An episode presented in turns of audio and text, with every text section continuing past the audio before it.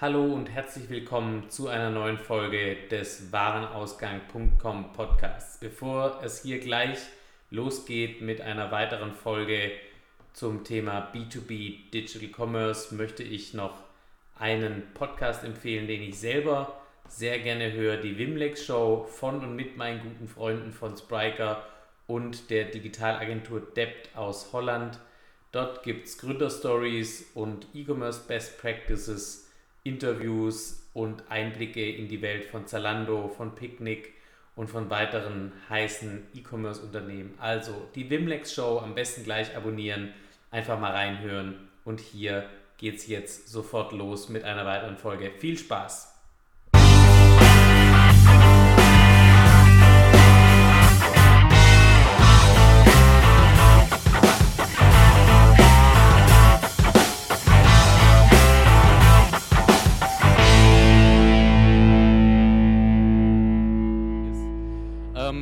Unternehmen wächst und äh, das sieht man auch daran, dass äh, es interessante Cases gibt. Einen haben wir jetzt hier sitzen, nämlich ähm, mit der Sabrina von Bosch und dem Alexander von Invica.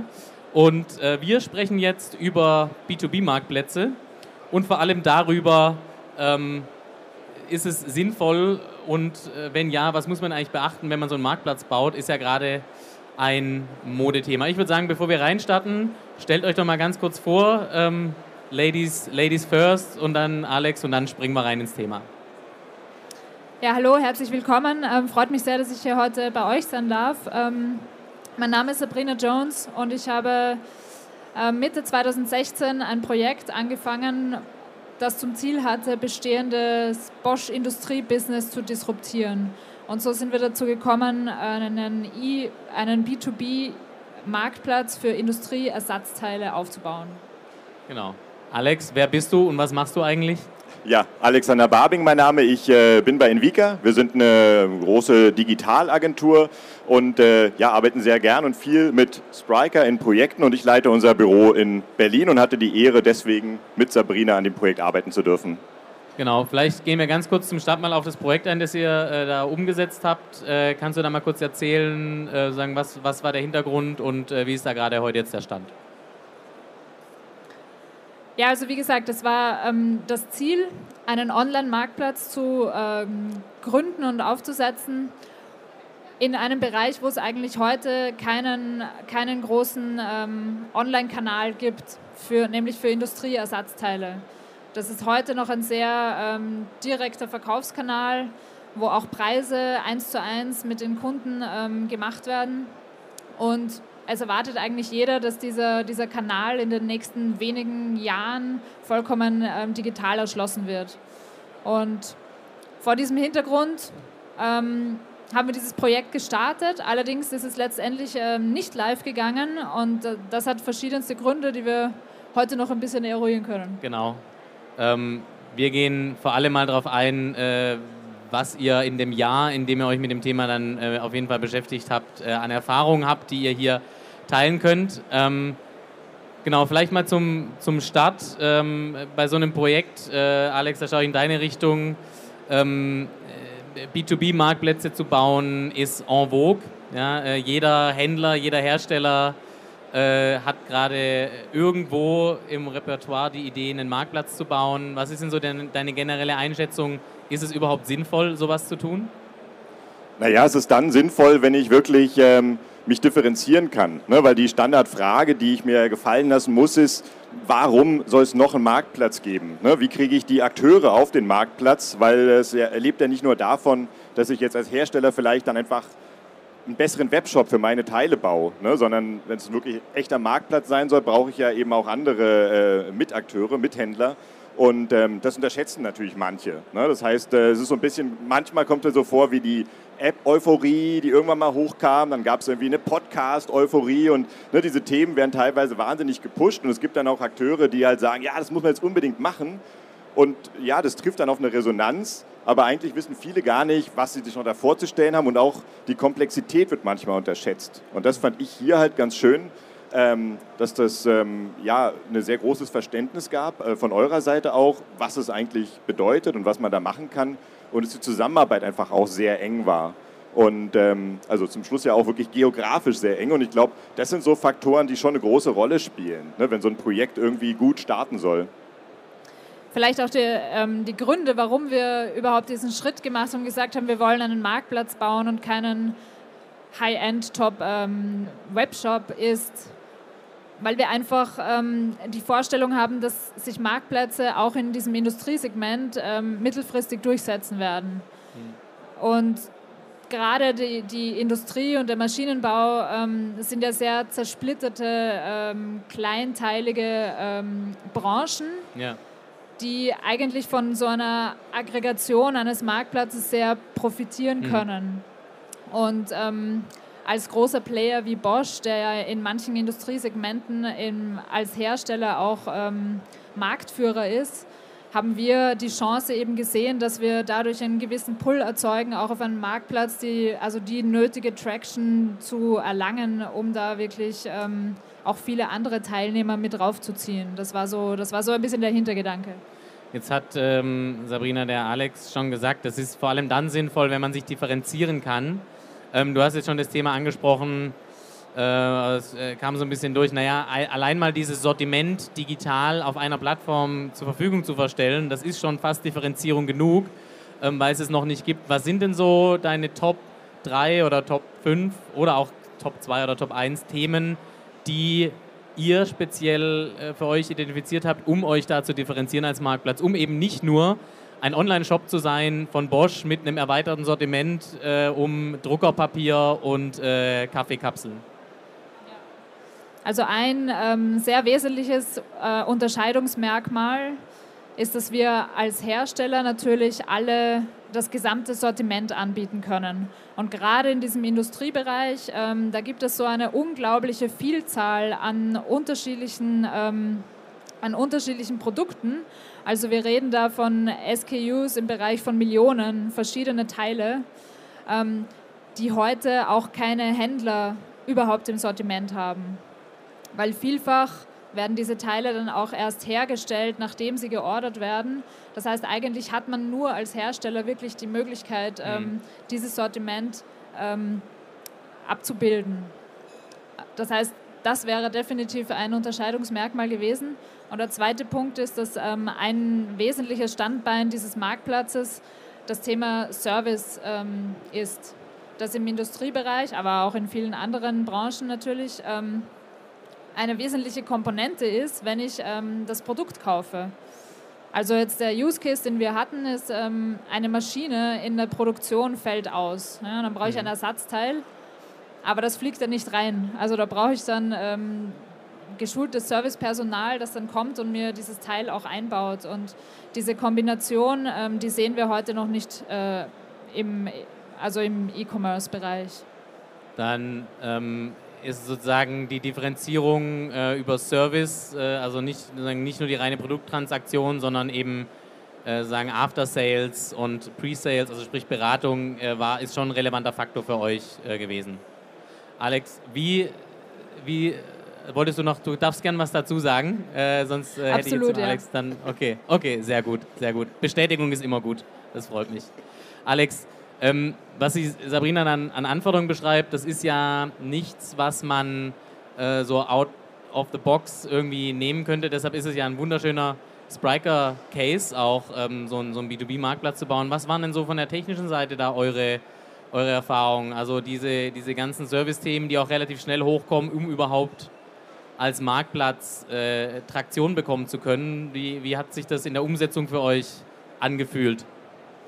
Naja, das ähm, war eigentlich war es ein ideales Szenario, das kann man schon sagen, weil der Start, den wir hingelegt haben, äh, MVP ja auch gebaut, ging halt sehr, sehr schnell, dank der, der modularen Architektur, ne? weil der, der Ausgangspunkt erstmal war, dass wir gesagt haben, wir müssen die Teile irgendwie halt ins System reinbringen. So, das war, glaube ich, keine Ahnung, nach ein, zwei Sprints waren die dann halt mal da. Dann haben wir gesagt, okay, sie müssen halt irgendwie aufrufbar sein, man muss mal irgendwie eine Suchfunktionalität haben und es muss so die ersten Schritte geben, um überhaupt ein Gefühl dafür zu kriegen, wie, wie kann das irgendwie sich so anfühlen. Ne? Und ähm, das war sehr, sehr einfach und schnell umsetzbar. Und gleichzeitig ist das System halt einfach so flexibel, ne, dass halt die Anforderungen, die, und das ist bei so einem Projekt ja auch äh, typisch und auch sinnvoll, eben ja nicht alle in Stein gemeißelt am Tag 1 da sind. Ne? Also ich weiß, dieser Service-Gedanke zum Beispiel, der gewann ja noch an, an, äh, ja, an Macht sozusagen im Laufe der Projektrealisierung. Und da war es halt sehr angenehm, nicht sagen zu müssen, ah, jetzt haben wir irgendwie die falsche äh, Technologie genommen, weil, oh, Service, das können wir jetzt gar nicht äh, in dem Maße integrieren, sondern dass man dann einfach sagen könnte, okay, hey, dann hört man jetzt ein bisschen auf, auf der Produktseite erstmal weiterzuarbeiten, kümmert sich eher um die Themen, äh, wie kriege ich halt diesen Service-Aspekt da auch in der Plattform realisiert. Und ich denke, von daher klang es am Anfang schon extrem plausibel, das mit Spryker zu machen und hat sich eigentlich dann in der Projektrealisierung auch bewahrheitet. Ja, weil mit jedem sag mal, klassischen System wären wir wahrscheinlich nach ein paar Wochen an den Punkt gekommen, wo wir hätten sagen müssen, es tut uns wahnsinnig leid, Sabrina, wir müssen irgendwie nochmal von vorne anfangen. Äh, oder halt einen großen Aufwand treiben, um irgendwas wieder umzubauen. Und das war so halt eigentlich nicht, äh, nicht der Fall. Das war sehr gut. Okay. Also gerade diese Differenzierung, von der wir vorhin gesprochen haben, ähm, die die ähm, spiegelt sich natürlich wieder in der Komplexität des Geschäftsmodells, das dann am Ende des Tages daraus entsteht. Und deswegen war es uns auch wirklich ein großes Anliegen, auf so ein modulares, flexibles System zurückzugreifen zu können, ähm, wo wir einfach auch trotzdem schnell losstarten können. Und das war das Schöne mit Spryker und mit der Entwicklung gemeinsam, weil wir wirklich einen MVP bauen konnten, der in zwei Monaten fertig war wo wir halt nicht das komplette ähm, Geschäftsmodell abgebildet haben, sondern einfach mal mit einem Teilbereich losgestartet sind. Und ähm, da kann man dann sch sehr schnell schon sehen, welche Dinge funktionieren und welche Dinge nicht und wie äh, muss ich das gegebenenfalls erweitern. Du hast gerade schon die Komplexität äh, des Geschäftsmodells angesprochen. Das ist ja bei einem Marktplatz immer, äh, sagen, das potenziert sich ja im Vergleich zu einem, ähm, zu einem Handels-E-Commerce-Geschäftsmodell ähm, da du eben sowohl die Buy- als auch die Sell-Side hast. Und ähm, plus B2B-Prozesse, äh, die plus, dranhängen. Plus B2B-Prozesse, die, die dranhängen. Wie habt ihr denn, ähm, sagen, wie seid ihr denn vorgegangen in der Anforderungsfindung? Weil du musst ja eben von, von beiden Enden arbeiten. Du musst sowohl Kundenanforderungen aufnehmen von Industrieunternehmen und auch verschiedenen Personas in den Industrieunternehmen. Und auf der anderen Seite müssen die, die Händler oder eben andere Hersteller, die diesen Marktplatz noch neben euch oder mit euch bespielen, äh, auch wieder umsetzen können. Wie habt ihr da diese zwei Welten zusammengebracht? Also ich kann nur jedem empfehlen, ähm, get out of the building und sprecht mit Kunden. Ich war bestimmt ähm, in den letzten zwei Jahren auf äh, 20 Industriemessen und habe äh, hunderte Leute interviewt, die potenzielle Kunden sind auf diesem Marktplatz, entweder als als Seller oder als Buyer ähm, aufzuscheinen. Und diese, diese Learnings, die muss man dann halt ähm, in Anforderungen kondensieren. Und dieses Wissen, das hat ein Hersteller nicht. Ähm, und da hilft natürlich die, die professionelle Unterstützung mit dem ganzen, ähm, ja, mit diesem, mit diesem E-Commerce-Wissen, das Ganze dann in sinnvolle Anforderungen zu verpacken und auch in Lösungsvorschläge, wie man das dann am Ende des Tages ähm, umsetzen kann. Wie schwierig war es da, die äh, Händler zu integrieren oder die anderen Hersteller? Oder wie, wie seid ihr daran gegangen? Also in der Tat ist es natürlich ein Spannungsfeld. Ja. Ähm, als Hersteller, gerade mit ähm, Händlerstrukturen, die da noch äh, drunter hängen und möglicherweise gar keinem Zugang zu dem ähm, Endkunden, ist es natürlich ein gewagter Move, ähm, durch einen E-Commerce-Kanal direkt an den Endkunden ranzutreten. Ähm, unser Ansatz war dabei, eben durch diese Service-Komponente die Händler mit zu integrieren auf diesem Marktplatz. Und ähm, die ersten Gespräche haben da auch gezeigt, dass es da durchaus Bereitschaft gibt. Ich denke, man muss, ähm, also geht nicht, gibt es nicht. Ja. immer, es gibt immer einen Weg, ähm, einen Benefit auch für die anderen zu finden. Ja. Alex, was sind denn so die, die technologischen Besonderheiten jetzt äh, auf der Umsetzungsseite, wenn man eben so eine Two-Sided Plattform, äh, wie es auch so schön heißt, umsetzt und äh, im Endeffekt in zwei Richtungen arbeiten muss? Äh, arbeiten da dann zwei getrennte Teams dran? Ist es überhaupt sinnvoll, ähm, das zu trennen? Muss man das eher zusammenführen? Welche Auswirkungen hat es da in der Umsetzung?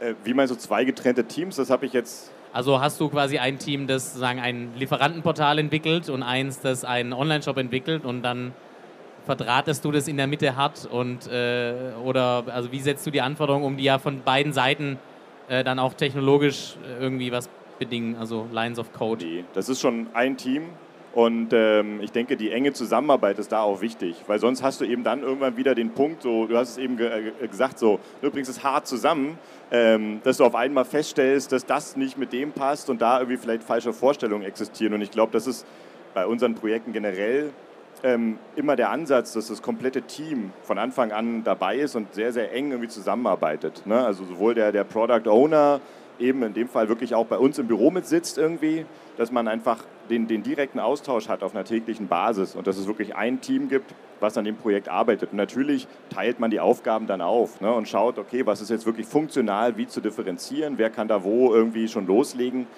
weil du musst ja auch immer schauen, dass du nicht ausgebremst wirst von, von Prozessen, die eben auf, auf äh, ja, so einer Seite wie Bosch irgendwo vielleicht doch mal ein bisschen länger brauchen, sondern was kannst du schon vorziehen? Und ähm, ja, das ist letztendlich dann Sprint für Sprint irgendwie auch manchmal neu zu justieren. Gibt es da große Unterschiede in der Umsetzung von einem Marktplatz versus einem normalen Online-Shop? Also merkst du das sagen unter, unter der Motorhaube im äh, Umsetzungsmaschinenraum? Naja, ich meine, der Klassiker ist ja, dass es eine Anforderung gibt, erstmal von, von Kundenseite, die so definiert wird, wie so wie das die anderen auch machen oder so wie es normal ist. Ne? Die Suche, die standardmäßig funktioniert. Es gibt es ja nicht letztendlich. Ne? Also es gibt manchmal eine Out-of-Box-Funktionalität, die ist meistens noch nicht hundertprozentig das, was ich eigentlich will oder brauche.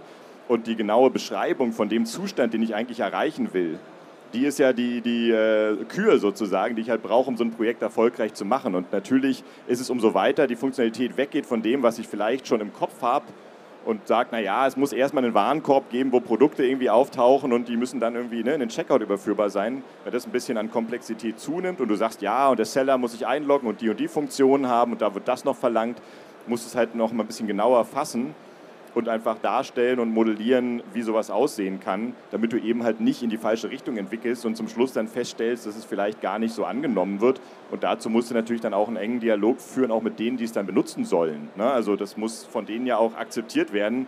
Und insofern ist da immer in kurzen Iterationen wirklich was zu bauen, was halt benutzbar ist, getestet werden kann und dann eben weiter verfeinert werden kann, umso wichtiger, ne? umso weiter das.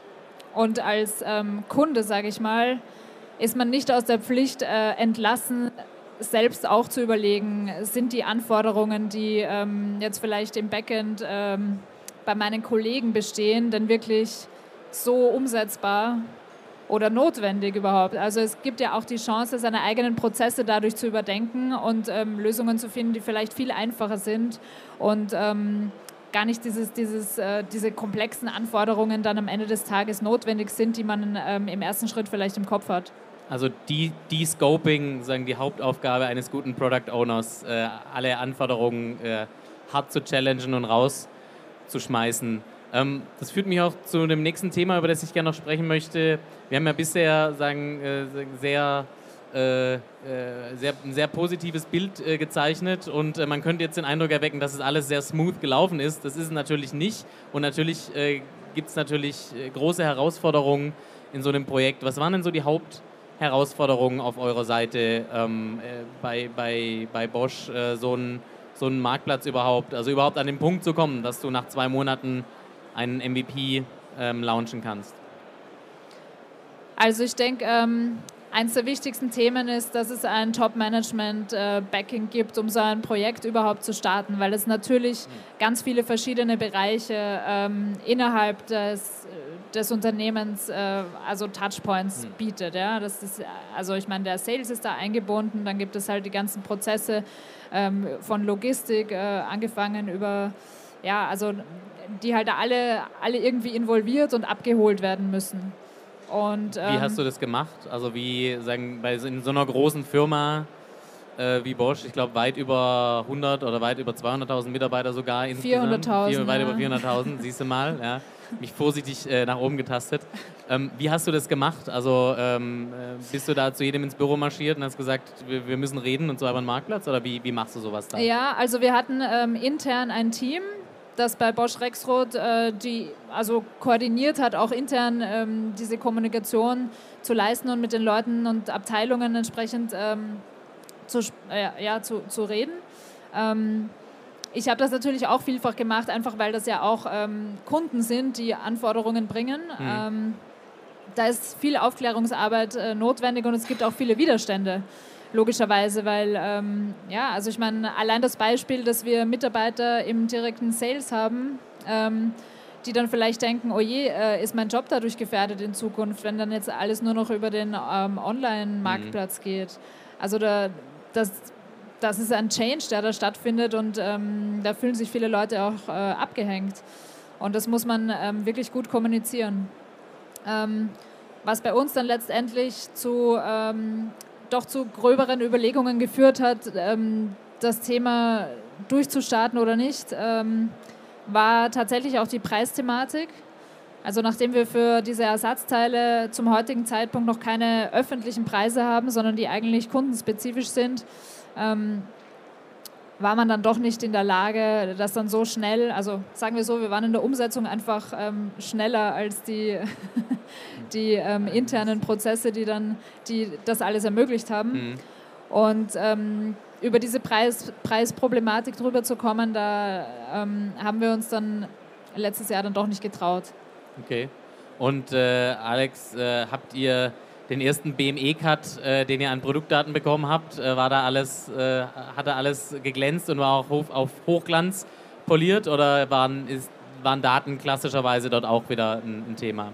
Naja, ich glaube, es gibt wahrscheinlich kein Projekt, wo Daten kein Thema sind es ist halt einfach eine ganz andere Anforderung. Ob man jetzt sagt, gut, man nimmt die, die ERP-Daten, die da aus dem SAP kommen und die müssen normalerweise einfach nur da sein, um halt mal eine Rechnung irgendwie ausstellen zu können oder ne, eine Nachbestellung zu machen. In dem Augenblick, wo ich das potenziellen Endkunden zugänglich mache, habe ich natürlich andere Anforderungen. Ne? Ob es jetzt irgendwie äh, die Bildthematik ist, ob es irgendwie kryptische Abkürzungen sind, die niemand versteht außerhalb der Organisation oder so. Also mit den Daten sinnvoll umzugehen und die im Zweifel eben auch nochmal anzureichern auf dem Weg oder ne, irgendwie die Darstellung sich äh, zu überlegen, das ist natürlich ein großes Thema, was ja nicht unbedingt einfacher wird in dem Augenblick, wo ich dann verschiedene Seller habe, die wieder mit anderen äh, Datensätzen, anderen Formaten etc. um die Ecke kommen. Also das, das äh, Thema Datenaufbereitung, die Hilfestellungen auch ne, für andere Seller auf der Plattform, dann zu schauen, wie kriegt man die dahin, dass die ihre Daten entweder in eine gute Form bringen oder eben über einen Zwischenschritt irgendwie in ein Format äh, gebracht kriegen, dass ich die überhaupt auf der Plattform benutzen kann. Das ist sicherlich eins der, der äh, wirklich großen Themen da.